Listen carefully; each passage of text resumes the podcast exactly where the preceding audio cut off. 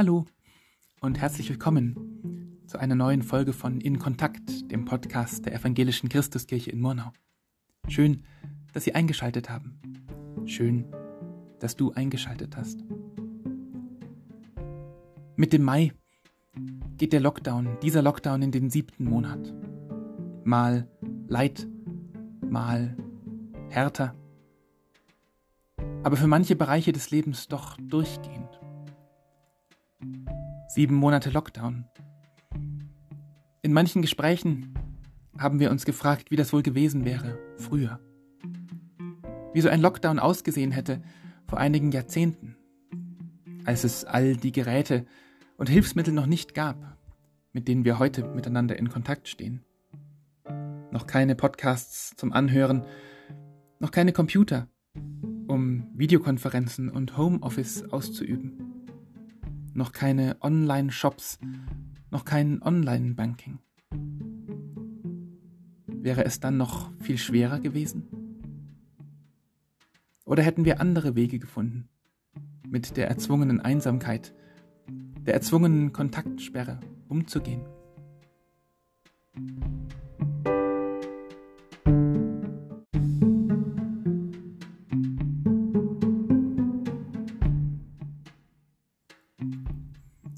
Dann ist mir ein Experte eingefallen für Lockdown früher. Einer, der fast zehn Monate mit Kontaktbeschränkungen auf einer Burg verbracht hat, vor genau 500 Jahren. Martin Luther auf der Wartburg. Auf dem Reichstag in Worms war er mit dem Kaiser Karl V. aneinandergeraten. Im Wormser Edikt hat der Kaiser ihn in die Acht getan, die Reichsacht über ihn verhängt. Niemand durfte Martin Luther helfen, niemand durfte ihn aufnehmen. Er war vogelfrei. Und auf der Rückreise von Worms nach Wittenberg wurde Luther überfallen. Am 4. Mai und war danach spurlos verschwunden. Die Welt stand vor einem Rätsel. Es gibt Berichte von Leuten, zum Beispiel Albrecht Dürer, die ihn für tot hielten und darüber klagten, dass jemand, auf den sie so große Hoffnungen gesetzt hatten, so ein Ende erleben musste.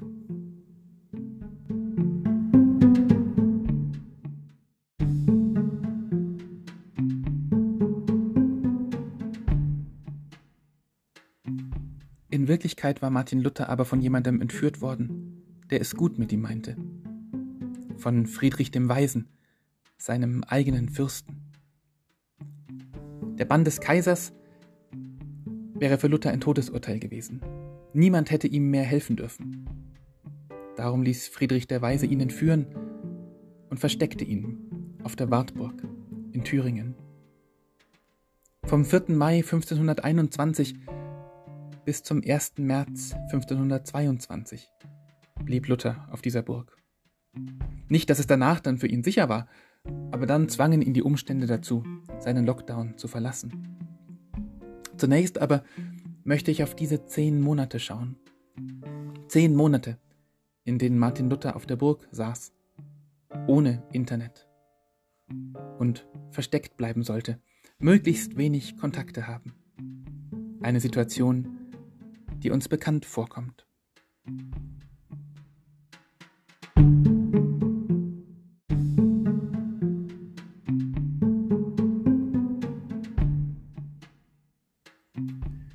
Und da zeigt sich, er hat eigentlich das gleiche gemacht wie wir in dieser Zeit. Erstens ist er mit seinen Freunden, mit seinen Bekannten in Kontakt geblieben. Auf die Weise, wie das damals eben möglich war. Über Briefe. Viele Briefe sind überliefert. An Spalatin, an Melanchthon, an Amsdorf, aus denen wir ziemlich genau wissen, wie es Luther ging auf der Wartburg. Ihn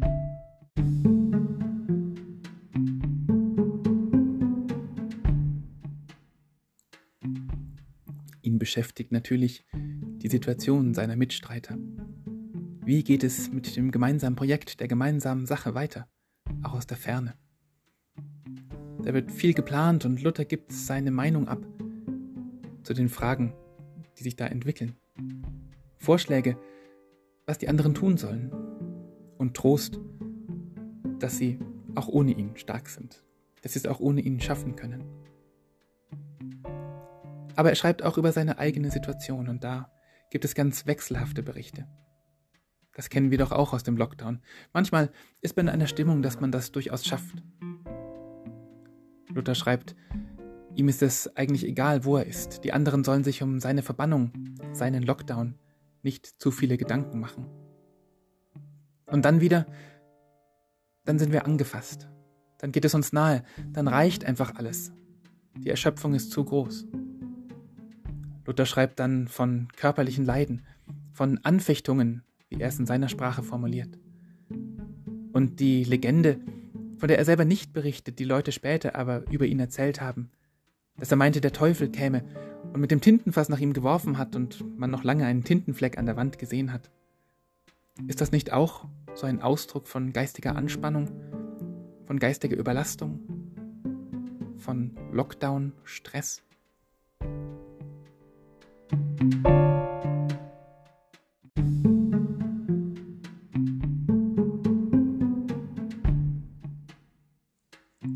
Zweitens hat Luther sozusagen im Homeoffice gearbeitet. Einige seiner Schriften sind auf der Wartburg verfasst. Wo sich seine Studierstube nun befindet, an der Universität in Wittenberg oder auf einem Hügel bei Eisenach, das ist bei manchen Themen vermutlich nicht so wichtig. Er hat also ganz klar nach Möglichkeiten gesucht, in dieser erzwungenen Einsamkeit, in diesem Lockdown auf der Burg, sich zumindest geistig beschäftigen zu können. Ob das Thema dieser einen Schrift,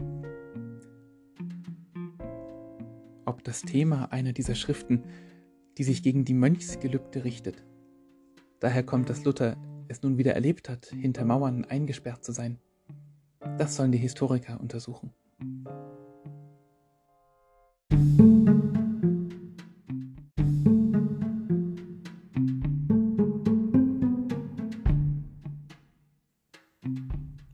Im Dezember 1521 war Luther dann so weit wie wir jetzt. Der siebte Monat seines Lockdowns begann. In dieser Zeit hat er ihn heimlich einmal gebrochen, war in Wittenberg bei seinen alten Freunden, hat sich umgeschaut und umgehört. Wahrscheinlich hat er es einfach nicht mehr ausgehalten, wurde die Zeit ihm zu lang. Und dann, als er zurückgekommen ist auf die Wartburg, hat er sich ein neues, großes Projekt gesucht für die Zeit, die noch vor ihm liegt. Im Dezember 1521 entstand die Idee seiner Bibelübersetzung.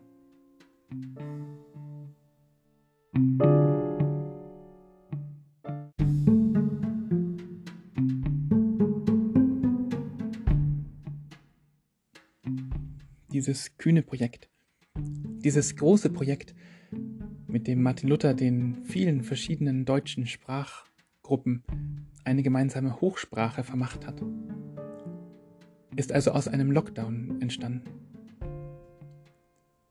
In sieben Wochen hat er die Grobübersetzung des Neuen Testaments fertiggebracht. Aus dem Griechischen, aus dem griechischen Original ins Deutsche. In einer Sprache, die damals dem Volk aufs Maul geschaut hat. Also Wörter verwendet, die die Leute auf den Straßen, auf dem Markt, bei sich zu Hause gesprochen haben. Er weiß sehr gut, was er sich da auflädt. Im Januar 1522 schreibt er an Amsdorf, Unterdessen werde ich die Bibel übersetzen, obwohl ich damit eine Last auf mich genommen habe, die über meine Kräfte geht. Ich sehe jetzt, was übersetzen heißt und warum es bisher von niemand in Angriff genommen worden ist, der seinen Namen dabei bekannte. Luther hatte auch nie das Gefühl, fertig zu sein mit der Übersetzung. Immer wieder hat er neu revidiert, neu redigiert, eine neue Ausgabe herausgebracht. Und so ging es nach seinem Tod weiter, bis zur jüngsten Überarbeitung der Luther-Übersetzung, die 2017 zum Reformationsjubiläum auf den Markt gekommen ist. Aber den Grundstein für seine Übersetzung hat er in diesen Wochen ab dem siebten Monat des Lockdowns auf der Wartburg gelegt. Hat seine geistigen Kräfte gebündelt auf ein Ziel, ein Projekt angepackt und das dann durchgezogen.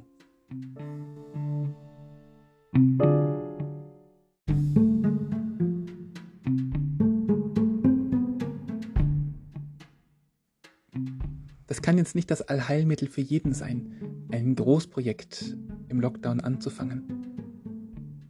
Vielen wird inzwischen die Kraft dazu fehlen.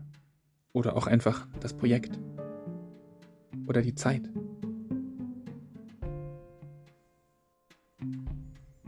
Aber es wird in diesem Lockdown gefärbten Rückblick vielleicht deutlich, dass wir Menschen seit Jahrhunderten mit den gleichen Strategien auf eine Einschränkung unserer Freiheit reagieren. So gut wie möglich mit denen in Kontakt bleiben, die uns wichtig sind und denen wir wichtig sind. Sich sinnvolle Betätigungen suchen, in dem Maß, wie wir es eben schaffen. Das muss keine Luther-Übersetzung sein.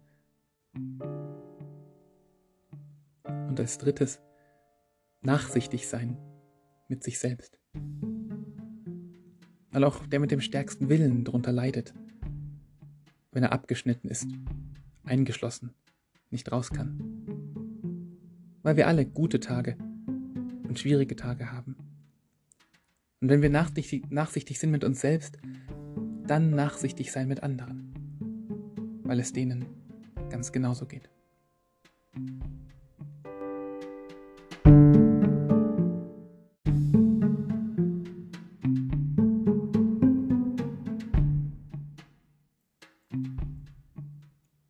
Damit ist diese Folge an ihrem Ende. Danke fürs Zuhören. Ich bin Florian Bracker, Pfarrer an der Evangelischen Christuskirche in Murnau. Und bis zum nächsten Mal. Bleiben Sie behütet. Bleibt bewahrt.